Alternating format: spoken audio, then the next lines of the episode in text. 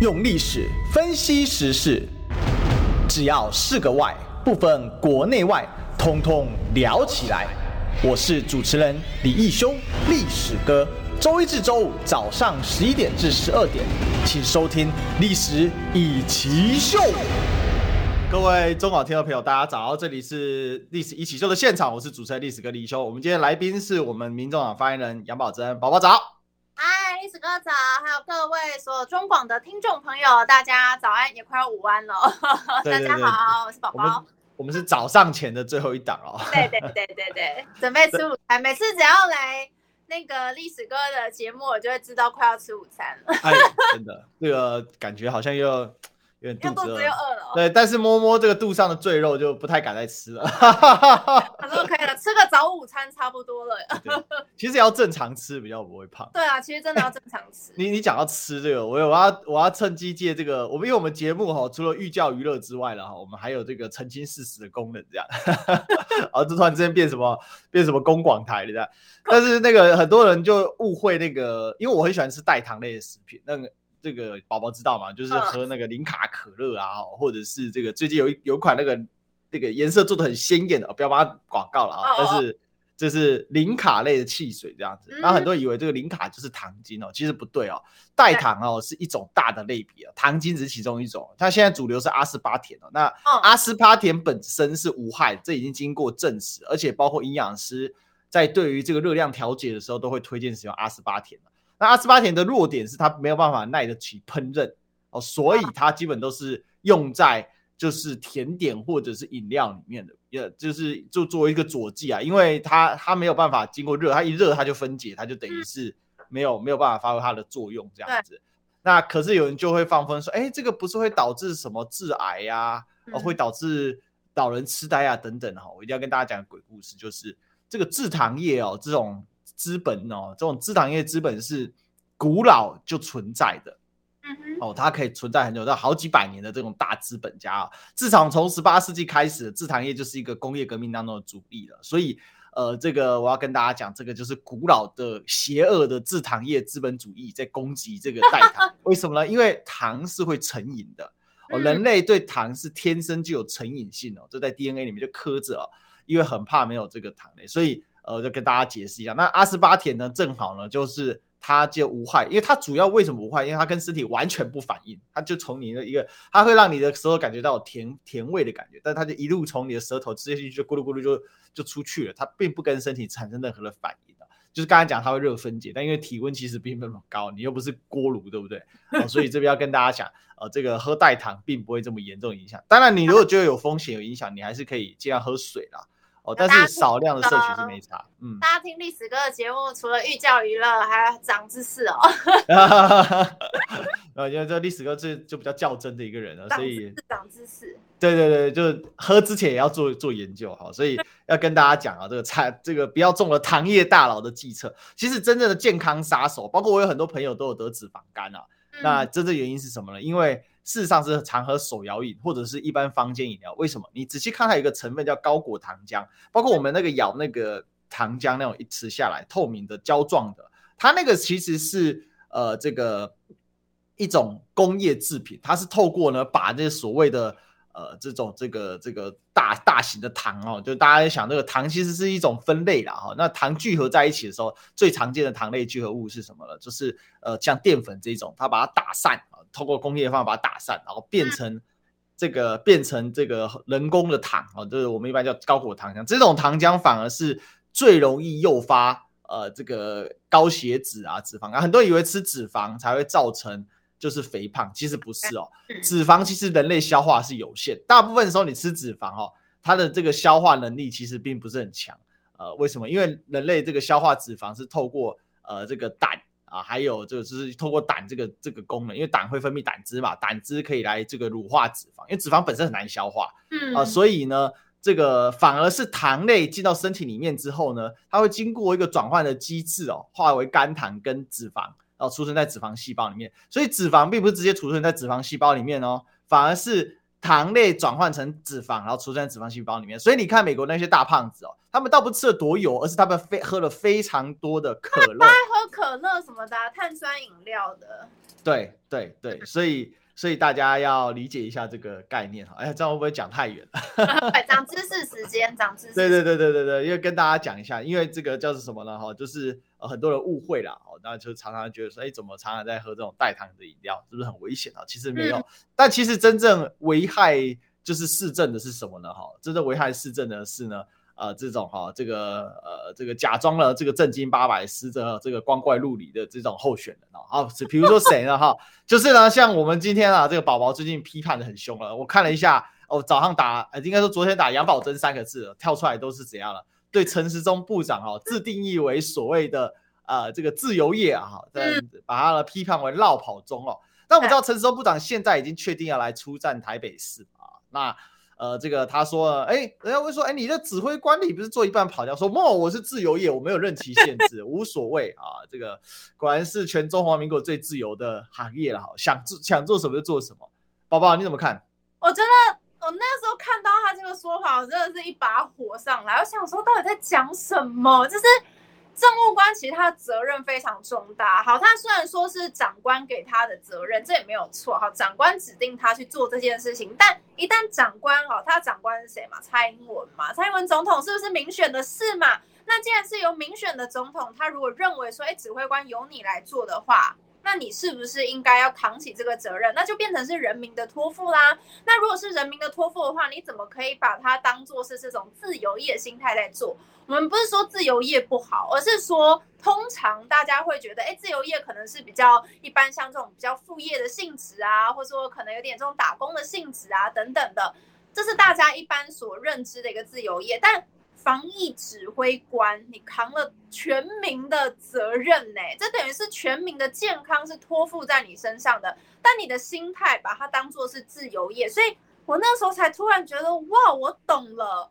难怪那个时候超前部署做的这么差，你知道吗？他就是听一个口令做一个动作嘛，他没有说真的去做好，事先部署好，说，哎，我的疫苗要多少，我的快筛试剂要多少，我的酒精，我的口罩。等等等等，这些防疫物资他没有先去盘点好，他等于都是走一步算一步。当我看到说啊缺货了，或是大家在吵说啊我怎么都买不到的时候，好好好，那我们赶快去跟国外叫货哈，大家不要紧张，有政府会做事这样子。那我就觉得他的心态本身就没有摆正，所以导致到我们的疫情会这么严重。而且你看哦。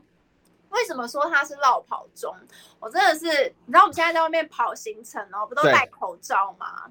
他戴口罩，然后天气又很热。其实，呃，我看有一些南部的参选人他们会戴帽子，嗯，是大家会戴帽子防晒。但我们北部你，你你仔细看，比较少人戴帽子。一方面是因为我戴了口罩，又戴了帽子，我只剩下眼睛可以被看到，你知道很惨，你知道吗？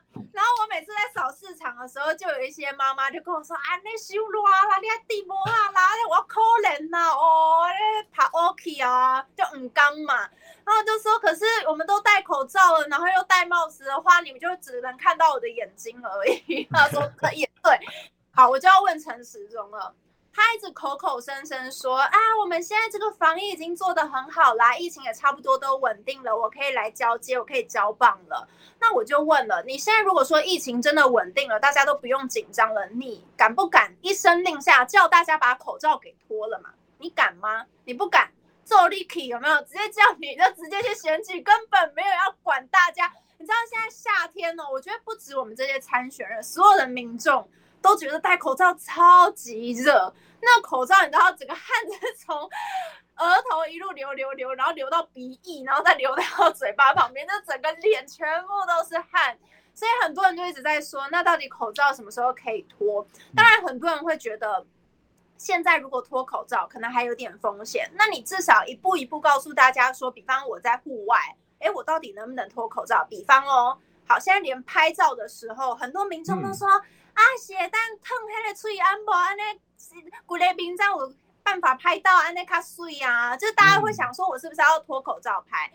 但你知道很多人都搞不清楚，说现在到底可不可以脱口罩拍照？你知道吗？连我们这些参选人，我们都超怕被找麻烦。就是我可能脱，我只是脱下来拍一下照片，都很怕被做文章，所以我们就跟他说啊，不好意思，我们可能还是要戴着口罩拍这样子。所以你看哦，政策不断的朝令夕改。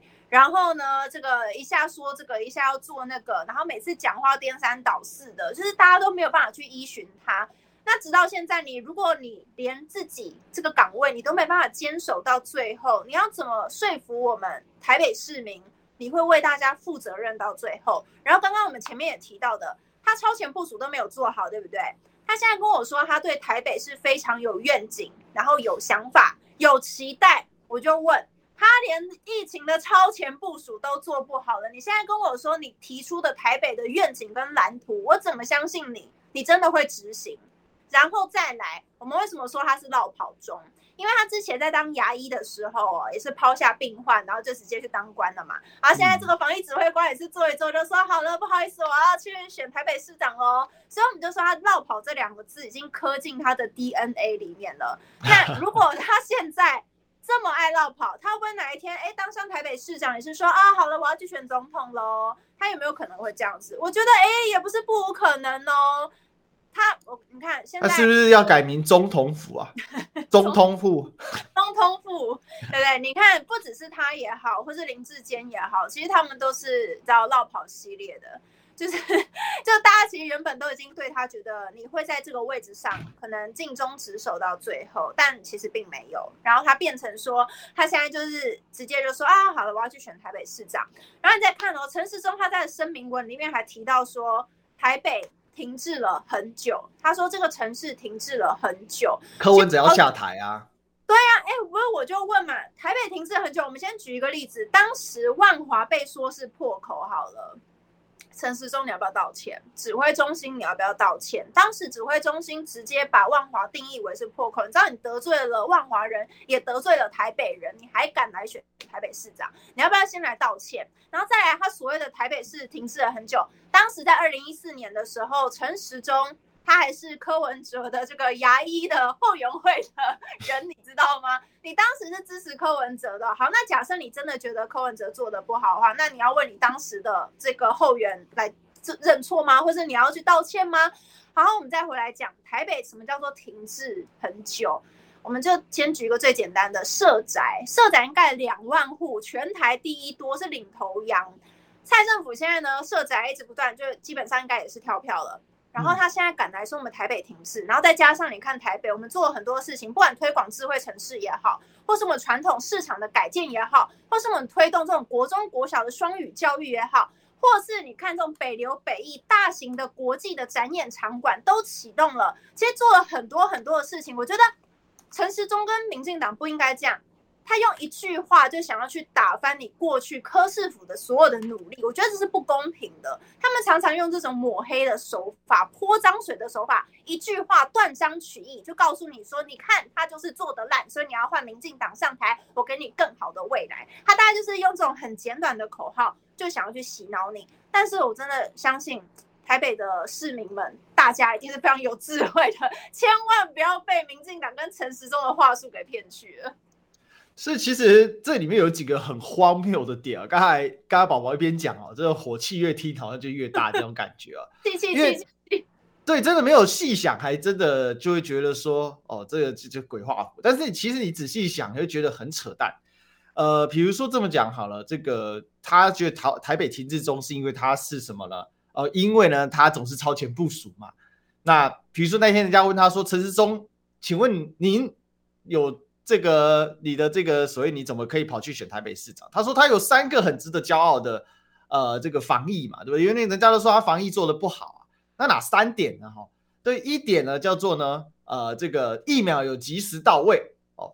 那另外一点呢叫做呢，快筛有及时大量采购。那再一点呢是药物呢用的比较呃比例高，流程顺。可是实质上来说啊，疫苗啊，三百七十八天才拿到 BNT 啊，快筛大家排队排的要死啊，那药物更别讲了，药物一开始发放的状况很差哦，连我算是中间的时候，我是上上个月这个染疫的嘛，到那个时候问医师，医师都说药物呢要保留给有用的了。我问医师说什么是有用？有对，就是什么是有用到的人嘛？什么是有用的人？医师说。呃，就是那些呃，就是指这个这个年纪呀，哈，或者是他的这个本身身体状况啊。那这搞笑吗？你染疫了，你不没有药物可以用，哪里有及时到位？根本没有嘛。就其实你根本就买太少，所以大部分人不能用。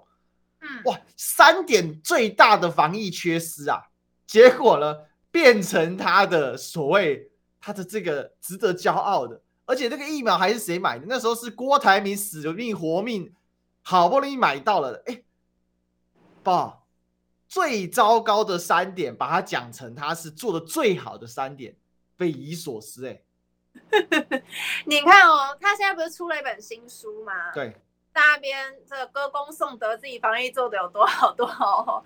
我 跟大家提一个状况，因为呃，其实民众党团在昨天的时候有开了一场记者会，在立法院开了记者会，嗯、那里面就有提到说，去年的六月份的时候，其实民众党团就有来提出说，哎。请问政府，你是不是应该要提出你的防疫的总检讨的报告书？当时苏贞昌院长也是信誓旦旦说好，我们会给大家一个这个总检讨哦。好，都都讲了，过了一年多啊，没有，没看到，然后到现在还没有看到总检讨报告书都还没有出来啊。我们的指挥官就做一题，做一照安呢，就去选台北市长了，这合理吗？你看哦，他不管交接给谁。我觉得这都不是重点了，重点就是他逃走了。因为其实你看哦，当时在这个他确诊的时候，他确诊的前一天，他先说啊、哦，那个我们隔天后先不用开记者会了，因为疫情都差不多稳定了，所以我们就先不用开了。结果他隔天竟然就说他确诊了。好，那我们就觉得，哎，这是不是当时很多人说有点阴谋论？但因为那个时间点是他毕竟是确诊，你也不好意思多说什么嘛。但说了又会被那些网军说啊，你看这没人性的啊。他们通常大概就是会这样讲。但是呢，当你如果去质疑他说，哎，你是不是早就已经铺排好这条路？你慢慢的去淡出了指挥中心的职责。你看哦，他后来。确诊，然后休息休养之后，他也没有再回到记者会上面。对，他很少，偶尔偶尔会去露个脸这样子。对，他主要就是在指挥中心内部，可能跟他们开会，然后去商讨一些对策，但他就比较少去台面上。为什么这样？因为他发现，他如果一直出现在台面上，他很容易讲错话，而且他会被就是很多箭一定定定定定定定定到最后，他可能会整个声望持续的往下坠，所以。民进党为了要保护他那最后一丁点的光环，好不好？一定要把它守住，把它围起来，把它包起来，让他不要再持续受到伤害。那最后他们真的是也找不到其他人了，所以还是推出了陈时中出来。但你就会知道，这个时间点推出来，其实很多人也还是会觉得没有办法接受，甚至民调其实做出来也会发现，很多的人会希望他不要。因为要去选举而辞掉可能卫福部长或是辞掉防疫指挥官的一个职责，大家会觉得就不负责任嘛？你看现在一整天呢，我们一天新增的确诊案例还是几万人，然后死亡人数也还是将近一百人，就是在这种情况之下，你跟我说疫情完全稳定，而且我们在说 BA 四跟 BA 点五这两个变异株，它还是很有可能疫情会再起来的。如果到时候疫情再起的时候，哎。那会不会变成大家那个火又上来，然后就说：“哎，你看陈时中就是你当初逃跑，就是你不顾我们的安危，所以才会这样子。民进党太过分了，好不好？”这就是我们刚刚前面讲的总检讨报告书都还没有出来。你看哦，我们每次呃之前的五月份，然后跟就去年的五月跟今年的五月都差不多，都是疫情爆发的这两个最大的时间点。嗯，你看疫情爆发了一次又一次。然后人民都是在排队的窘境当中度过的，你就会发现政府你没有总检讨过，你从去年的五月份疫情大爆发的时候，你就是没有好好检讨嘛，你没有好好检讨情况之下，才会变成我今年疫情又爆发，还不是又一样？你就说啊，怎么又缺这又缺那个儿童疫苗也是买的有够慢，然后快筛试剂也是药药也没有，然后又卖超贵。那国外都可以免费提供，为什么我们就不行？就是你知道种种很多荒谬的事情，就是因为他没有做好检讨报告，然后他没有去知道说他过去犯了哪些错，我要如何去做改善，如何去精进，没有，他都走一步算一步，你就发现蔡政府其实一直以来都是这样，走一步算一步，然后被骂了说啊，好了，不要再骂了，我有在做事了啦，大家都这样，不然就说这是阿共宅的阴谋嘛，反正就最后就是又诉诸到了抗中保台啊，他们就你们都是中共同路人。中共同路人。对，每一个骂民进党的、骂蔡政府，全部都是中共同路人。其实我自己在地方上面走，我在松山新义区要选嘛，所以我其实在地方上面走，很多的民众其实也都很受不了，就是蔡政府这一波的一个防疫作为，他们觉得说也做得太糟了吧？特别像之前可能快筛试剂那个时候，大家真的是气到一个不行，就觉得啊，你又要我筛，你又不给我筛剂，然后大家就觉得那你政策到底在干嘛？你凭什么要我们花钱去买那个快筛试剂？当初最贵最贵的时候，一个要三百多块，欸，嗯，三百多块我可以吃几餐呐，啊？我吃好几餐，我至少可能都可以吃到个三四餐，应该有。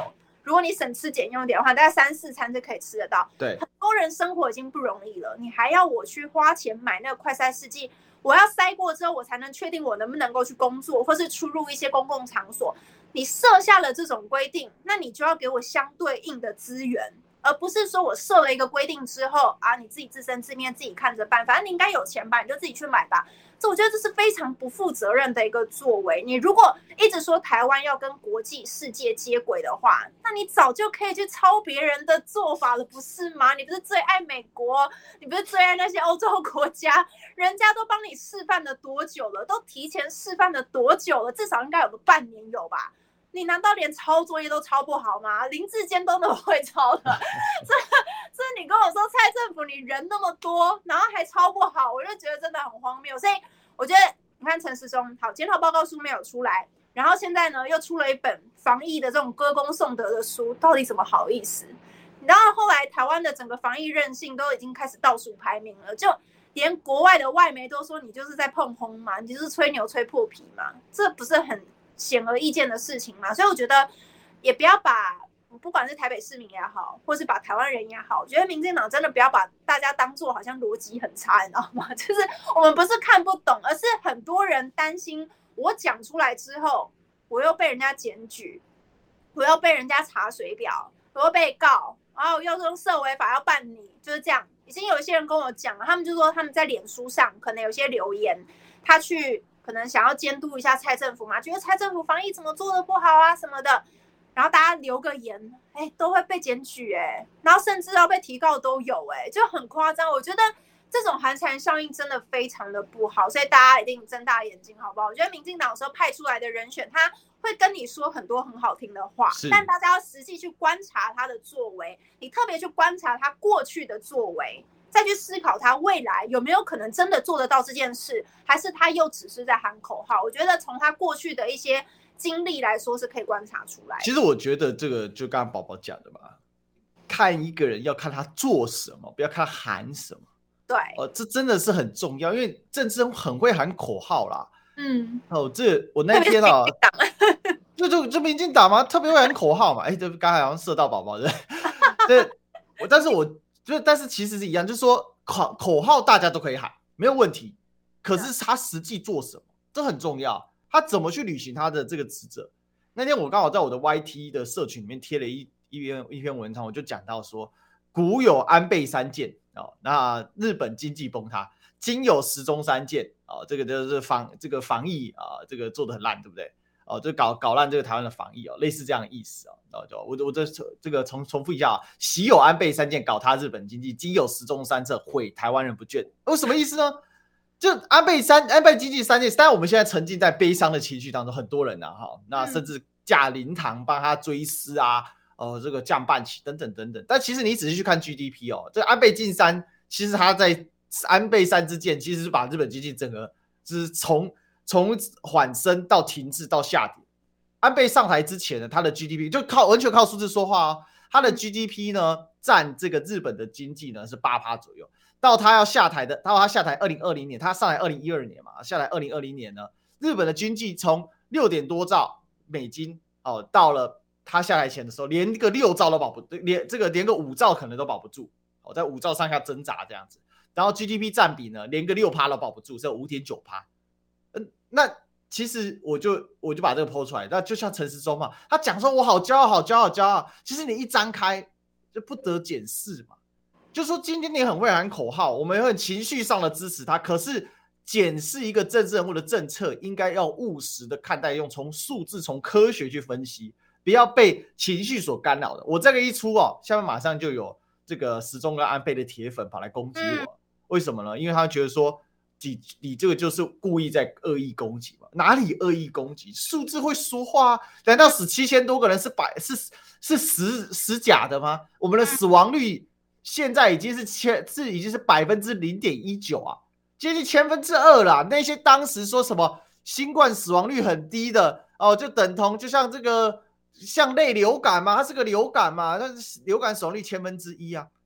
好，你就刚你千分之，其实根本不到千分之。我去请教过我医师的朋友，他说那千分之一就是放大了，他就故意把它放大一个数字，因为这个数字游戏他讲到也很来气，更别说我们现在是千千分之二是两倍了，我天哪，接近两倍。而且而且我发现周边有很多人，因为大家陆陆续续都确诊嘛，那很多人就说这个越确诊之后就会觉得就是越生气蔡政府，你知道吗？因为当时蔡政府一直在跟我们讲说啊，大家不要担心哦，这个新冠病毒哦，它就是这个轻症居多，无症状居多，所以就大家把它当做流感看待就好了，没有大家想象那么严重，好不好？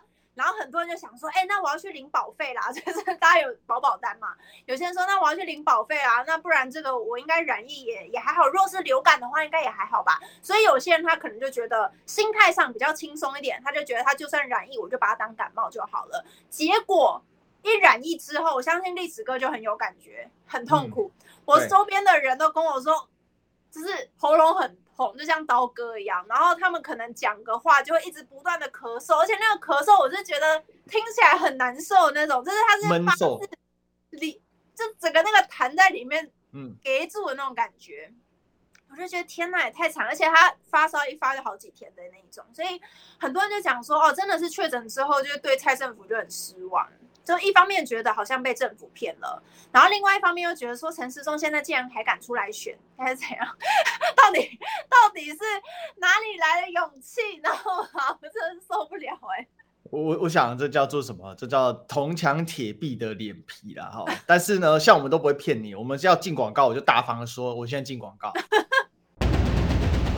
用历史分析国内外，只要是个“外”。通通聊起来！我是主持人李易修，历史哥，请收听《历史一奇秀》。欢迎回来，这是《历史一起秀》的现场，我是主持人历史哥李修。我们今天的来宾是民众党发言人杨宝珍宝宝，宝宝早。Hello，历史哥好，还有各位中广听众朋友，大家好，准备要吃午餐喽。是，但是呢，这个吃午餐之前有没有先锻炼一下自己的血管啊？为什么呢？哈，因为你的血压可能会持续的比较高。这个最近这个陈阿东部长哈，当然我们刚才有讲到说，哎，他还在办签书会哈，战役堡垒哦，看起来呢，这个呃，这个怎么讲，还升级了他的书啊，哈，看起来他真的觉得他自己做的非常的好。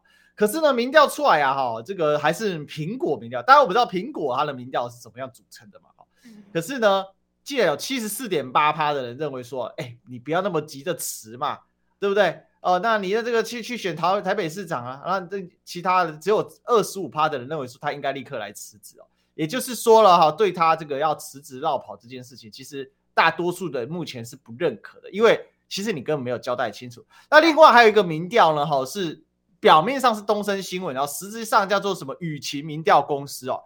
那这个我有请教了一下这个黄世修啊，世修了好，大家就这个跟我说啊。雨晴民调公司连成立都还没有成立啊，好，就只有登记已经的预查名称哈。我稍微跟大家讲一下公司登记的这个简单流程。你要先去呢，这个因为台湾是这样的，全国上下统一的公司名称只有一种哦，就不能重复。但你当然你可以这个后面不一样，比如说呢，我可以叫做宝宝食品有限公司、宝宝国际贸易有限公司哦，那这是两间不同公司。但是这个名字宝宝食品有限公司就是只有 for 宝宝食品有限公司。那这个过程你要先去登，也要先去做一个所谓的企业名称的预查哦，公司名称预查。他现在就在这个阶段，这个阶段之后还要资本和签证，然后还要呢通过会计师，然后这个去做申办文件啊，要签证完，然后把文件相关备妥送到在所在的市政府或者是经济部啊，然后呢才经过这个，然后流程下来啊，里面还有很多流程。就是这么夸张的一间公司哦，它可以变为所谓的民调中心，然后在这个透过东森新闻来发稿啊，然后就它里面民调讲陈时中二十五点八趴是最高，蒋万二十一点八趴是第二，黄珊珊十八点八是第三，那但是有三十三点七巨大，更好笑的猫腻是在它这个受众里面呢，是百分之二十五是民进党的支持者，那剩下了 蓝营跟白营的支持者呢，占不到百分之二十五。哦，他台北市哎、欸，机构效应太强哦。哦，这个已经可能不是机构效应了。徐小新直接说他是假民调。嗯，哇，现在选个局就这样搞啊！哎、欸，宝宝，你怎么看这一份民调？我觉得蛮扯。加起来破百是不是啊？对，哦，对，他还有一个地方更扯了，圆饼图加起来高达一百八十五趴。不是，这样都懂了嘛？不是啊，那代表这家民调公司就还不合格啊。嗯哼哼，对，你光是你的整个登记的流程，你都还没有完全的去落实嘛，你还没完善嘛，那就代表你现在讲出来的东西就是没有公信力的啊。那更夸张就是，好被被抓包说原品图加起来都会超过一百八，这这蛮扯，就是不是大家好不好？这个数学再再怎么不好，也是还是要稍微加一下，稍微算一下。这你就发现到民调其实它是这样子啊，每一个机构做出来的民调多少都有它自己的背后的立场，我觉得多多少少都一定有，它可能偏蓝也好，偏绿也好，偏白也好，或是它可能相对真的比较中性一点的也有，但我觉得它多少都会有机构效应，所以我们就是可以把它当做参考。但问题呢？我觉得因为现在陈时中他出来了哦，他们现在好像发现一件事情，因为之前呢，这个黄珊珊副市长的民调是持续的往上走，那他们现在好像有点紧张哦，他们现在就开始一直想要去打柯市府，就是想要把呃柯文哲过去所做的，就说他哪里不好，哪里不好，哪里做的不好等等等，他其实是想要去打击黄珊珊副市长，他想要把黄珊珊的那个士气把他给压下去，嗯，因为。现在他们就觉得啊，我绿营的人都已经出来了，我怎么可以排在第三？啊，那个拍垮拍垮，所以他要想尽办法往前进嘛。现在现在就会开始，大家之后应该就会慢慢看到很多各式各样的民调，就是开始说啊，这个时钟又开始往前进啦，哦，这个时钟哦已经摆脱了防疫不力的阴霾，哦，都过去了。我们现在呢出来选台北市长，因为他在地方上哦很勤走，然后呢出席很多场合，很多人来找他拍照。啊，这个 现场呢都非常的风风火火的，非常人气高等等，他就会开始把它塑造成一个他的民调在往上升。你看前一阵子林志坚就是啦，他最刚开始先出来的时候，被人家说是落跑市长嘛，那个时候大家就觉得，哎，他真的有机会可以持续的往上升嘛。后来民进党就是这样，他们很多的这种民调，我不是说人家不准，而是说他很多的一些民调，大家可以。呃，打个几折去看，不要完全相信他，因为这些民调，他很多有他背后的目的存在，他想要让你去相信说，现在的人民是支持哪一个党派，或是支持哪一个候选人，他想要说服你这件事情，但是他背后一定有他的目的，在那个阶段上，即便他让自己的民调看起来好像有点弱，他也都是有阴谋在里面的。就他想要先刚让你说啊，你看你先去这个支持另外一个人，然后我先打击那个第一名，打击完第一名之后，我后面再看怎么处理前面那两位嘛。其实现在都这样，民进党其实很会去做这种民调上面的一个操作，所以我觉得之后大家可以拭目以待啦。陈时中的民调大家会节节高升吧？是，其实我是觉得这一次还好，就是像徐小新议员他很快就把后面问题给揪出来吧。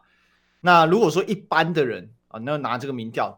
讲真的啦，好像我们做媒体的，这也没有在管他民调什么立场了，反正民调来先下个标，不是我们故意的，而是观众好这一位嘛，那就是有一点刺激。那这他就是他的目的呀、啊。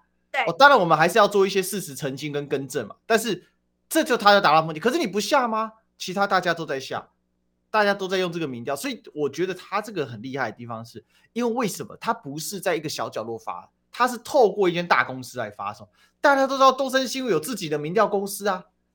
那问题是，他敢这样子，就东森新闻有自己的民调公司，就东森新闻去委托一间舆情公司，莫名其妙嘛。那可是为了要创造这个声势，透过大公司发假新闻，他也无所谓耶。嗯，我是觉得现在选风很败坏啊，真的是很败坏，就让人家觉得说怎么可以这个样子。但是他们就是玩这一招嘛，就是刚才宝宝所讲到的嘛，就是我就让你让你爽一下。他其实我觉得他最主要干嘛？他想洗印象，因为他很怕现在绿营的支持者觉得陈世忠的民调真的是不行，所以他把大家洗出来说：“OK，你赶快出来投票，会赢会赢，哎呀！因为台湾人投票选举哦，不要骗别人的啦。你说投什么政策，把不投什么这个他这个呃这个他这个政绩很好，把不。”投什么科学思考，把不投爽的，噔噔噔噔，他就是要告诉他，那什么是爽的？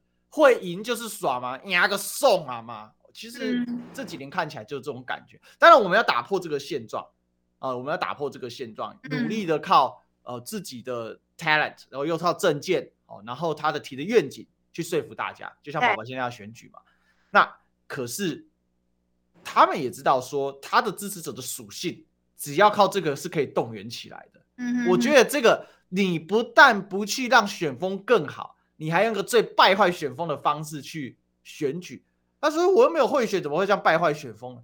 差不多意思了嘛。你那个签书，请问你拿公务时间那边签书，自由业，你你不是？而且很荒荒谬哦，他现在他现在才刚呃出来宣布了参选，然后就立刻可以签书，那本书已经至少好几个月在编辑了吧？嗯，对对吧？那等于说，哎。等于说，可能我们疫情正在大爆发的时候，他们就已经开始在处理那本书了。哎，怎么好意思啊？哎，我们疫情最糟糕的时候，你现在你好意思去处理那本歌功颂德的防疫战略、防疫防疫这种？哎，现在每天动辄还是有两三万的病例呢。对，死亡人数动动辄还是会破百或将近百人。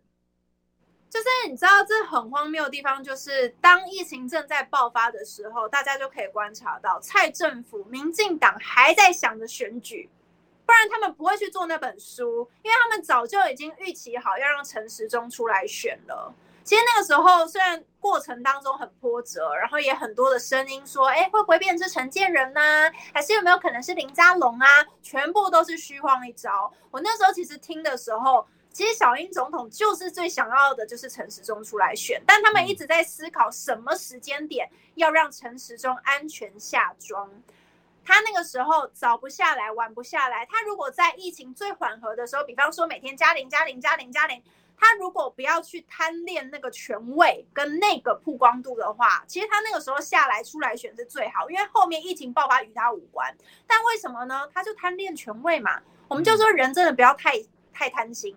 因为他就想要继续坐在那个位置上，想要告诉大家说：“你看我们防疫做的多好。”但我觉得老天都有眼，好不好？就是最后你会被你心中的那股权力的贪欲给侵蚀掉，给吞噬掉。所以后来疫情在爆发的时候，你就会发现到他整个。进退两难，想下车下不来，一下车就被骂。他现在下车也会被骂，但比之前好一点。如果当时在疫情最爆发那段时间下来，那肯定被骂到臭头。现在大家是觉得好啦，算了，我就把它当做是我与病毒共存嘛，好吗？共存的存要写对，好不好？陈时中，这是不是太累哦？存都会写错，所以你知道，就是变成说大家已经很看不下去，他们是在疫情。严重的时候就已经开始在处理这本书籍，所以他才能够现在去签那个东西。所以其实过去一直以来，他们在防疫的策略上都是跟选举是绑在一起去思考的。你仔细看哦，之前像在台北的时候，其实像柯市长他曾经提出过很多，比方说呃快筛阳性急确诊，就是类似像这种概念。他提了很多，但每次一提出来的时候，先被绿营的侧翼网军攻击一轮之后，陈时中再出来说这个不妥，不要提这种奇怪的建议啊，他都先这样哦。过了几天之后，他就说：“哎、好了，我们可以来逐步放宽哈，我们就开始先放宽几类人，几类人，我们这个快筛阳性即确诊，你就会觉得啊，不是。”你拖这几天有意思吗？你如果早就知道你会这么做，你也觉得这是可行的话，你背后那么多的医学专家，你少骗人了。你那么多医学专家，他们会不知道吗？疫情那么严重，确诊的人那么多，你 PCR 量能就是不够。到现在还是不够啊，其实。对啊，你用快筛阳性即确诊，后来其实大多这样子使用之后，大家也觉得，哎，的确比较快。因为其实你说什么伪阴伪阳，大家其实也不 care，你知道，就是。基本上快筛好，两条线哦，大概就是中标了，大家就已经有一个共识了嘛。所以你就会发现到，民进党明明就知道柯市长其实提出来的很多的做法，他毕竟是医医疗背景出身的医生嘛，他提出来的很多东西其实是可行的。可是因为民进党他会一直去用很多的这种政治的思维去看待。他就说不行啊！我如果现在立刻就是赞同他所说的话，那不是自打我的脸吗？多难看啊！我当然要先去反弹他啊！我当然要先去攻击他啊！我们再慢慢的把他的说法、把他的政绩把他收割过来。但你知道，当他一直去玩这种逻辑思考、这种政治阴谋的时候，他那个时间拖过去，造成多少条人命的过世？这到底是谁要负责？所以我那时候对于陈时中说的那个声明，我很气愤，我就觉得什么叫做责任来我就扛，七千多条人命，他要不要扛？他没有扛，他扛的是什么？他扛的是民进党给的责任。是他根本不把人民的责任放在自己身上，他就是这个他叫自由业啊。对，那时候我要扛着扛什么？就最后终于揭晓了嘛。就像刚刚宝宝讲的，扛的什么责任？扛民进党给的责任。其实我现在最担心是什么？最后他搞不好就是一边背着指挥官的大旗，一边继续选举，选上台词，没选上他就是怎样请假？他自由业啊，自由业，他自由业，他请假，停薪是不是？对啊，他可以请请假，为什么不能请假？有人规定不能请假的吗？他现在就在找这个，现在为什么迟迟不迟？但是没有发现这个问题，但这背后一个更深的理路了哈。我之前也跟在节目上跟大家分享过，讲白了，这是蔡英文总统。在保他的政治后路嘛，因为他不想要提前跛脚。因为蔡英文总统只要提前跛脚，党内要处理他的人，有的反弹他的很多啊，所以他先把他这些控制好。你看六都提名抓的死死的，这里面有几个是会帮蔡英文的？现在黄伟哲也被蔡英文收编了嘛？那这陈其迈摆在蔡英文的人，黄伟哲、陈时中，然后林志坚现在也是嘛？那剩下不会赢的，通通给什么？给其他的派系去分哦，对不对？台中跟跟这个新北，目前看起来民调很低迷。那顺便呢，这个二桃杀三士，顺便把这些派系的锐气挫一挫，那算准了嘛？二零二四下台之前，那蔡英文总统这个权力稳的一批啊，因为所有这个六都里面，他算一算，现在陈时中搞不好他就是因为蔡英文总统现在目标就是陈时中就是要赢，你说怎么赢？就是要赢，怎么赢？就是要赢，对对对，对，你说怎么赢？就是要赢，对对，结果论，结果论，对对对对，就是这样子嘛。好，那你说怎么广告？就是要广告。用历史分析国内外，只要是个“外”，统统聊起来。我是主持人李易修，历史哥，请收听《历史易起 SHOW》。欢迎回来，这里是《的现场，我是主持人历史哥李易修。我们今天的来宾是民众党发言人杨宝珍宝宝，宝宝早。嗨，历史哥好，各位中广的听众朋友大家好，晚安。是这个，我们第二段我们来最后一段我们来时间，我们来讨论另外一个人，超跑人，谁呢？哈。超跑市长，哎，不好意思，他辞掉了啊！超跑前市长，对对对，因为他现在他现在这个这个就是户籍已经迁到桃园去，哎，他辞了吗？好像还没辞，好像还没有还没有辞完，对不对？还是已经辞了？他前好像辞了，已经是前市长了，已经变前市长，所以我们不能再叫他市长了嘛，对不对？我们还是要确认一下，所以现在现在要做什么？叫做超跑人啊，或者是呢超跑者啊？超跑达人哦，超跑达人，为什么被叫超跑达人呢？因为呢。落跑市长啊，没有当完啊，这第一次听到这么荒谬的事情啊，就是一个其他县市的市长还没做完，就把户籍要迁到别的城市去啊，假挖来跨挖挖哦，真的很。而且他犯了一个很大的问题哦，他迁到中立，大家说他是桃园人，你知道中立很讨厌人家说他们是桃园人，中立通常都说我是中立人，好不好？对 对，他这个认知认知有那个。他是灵性中立选民嘛，而不是理性中立选民，要跟我一样姓李才可以啊。住中立姓李是这个耶，对不对？问台湾哪里有理性中立的选民？中桃园中立姓李的，对不对？但他不是啊。当然，林志坚最近有个最大的 big problem 啊，哈，大麻烦啊，什么麻烦呢？哈，就是他的论文门事件啊。嗯，那这个一发酵呢，最新的民调哈，直接呢让他呢跌掉了这个啥，已经呢让张善政超车他六点五趴。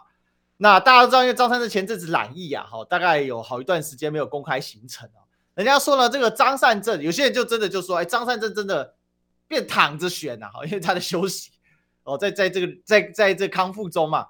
那林志坚呢，这个自己论文本啊，整个爆锅啊。那很多人说，哎，没有，这个就是在圈子内的事情啊，都没有扩散。可是呢，我认为有一个问题是，当然大多数人可能不知道。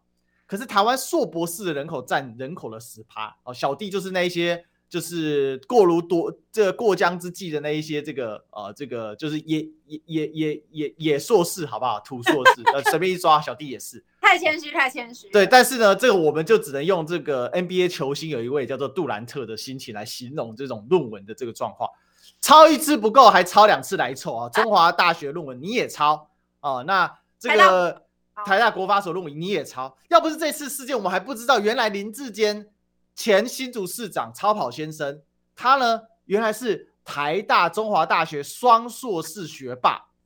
哦，原来是这个样子啊！宝宝你怎么看林志坚这样的行为跟态度？欸、死不认哦。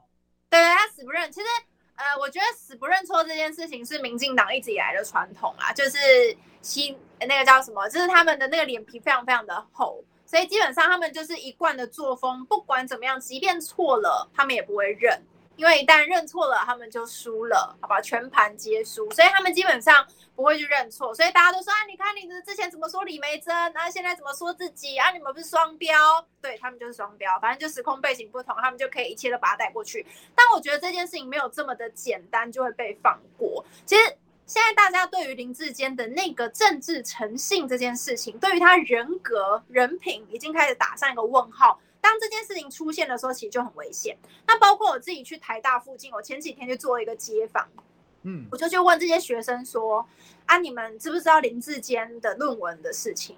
哎，我觉得还蛮特别的哦。他们其实大多有听说、有看到这个新闻，但他们没有很仔细的去比对过，说，哎，到底的这个超了多少啊，或是他详细的情况是如何？可能我们自己在媒体圈跟政治圈，我们会比较关心，所以可能会去看说，哎，他到底超了多少？超了九成多哦，我们可能会看得比较细一点。但大多的学生，他们并没有去真的很仔细的去看，但他们有耳闻这个新闻。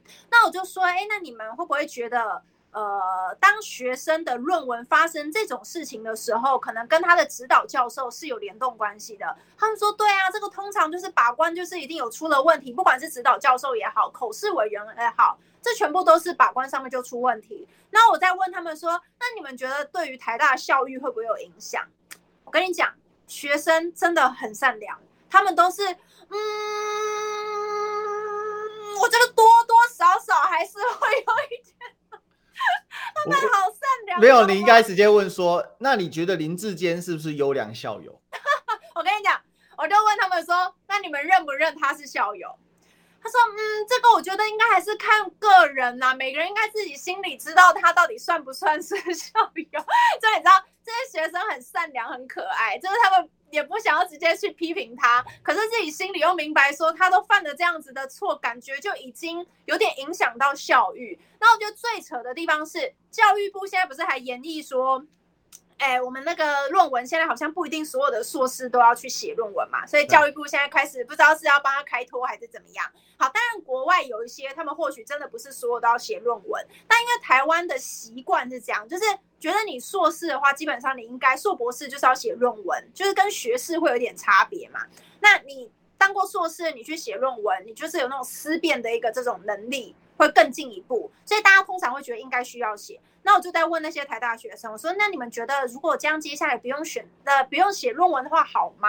有些人就觉得说：“哎，好像的确看科系也不一定要。”但有些人他们就会觉得说：“可是不写的话，你怎么知道你到底硕士读的如何？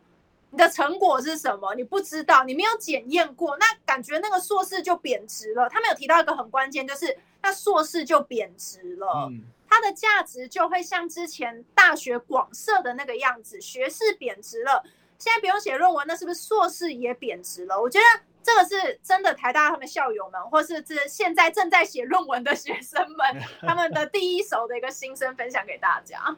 是，所以我们想啊，就是真的假不了，假的真不了了。好，那我就问林志坚市林志坚前市长一句话就好了。你就站出去跟大家说，我是台大中华大学双硕士学历，我是优秀的市长人才，嗯、你就这样就好了。哦，那我觉得这事情就解决了哦，也不需要讲太多了哈。今天聊到这里，我们谢谢宝宝，谢谢大家，拜拜。好，我们明天见哦。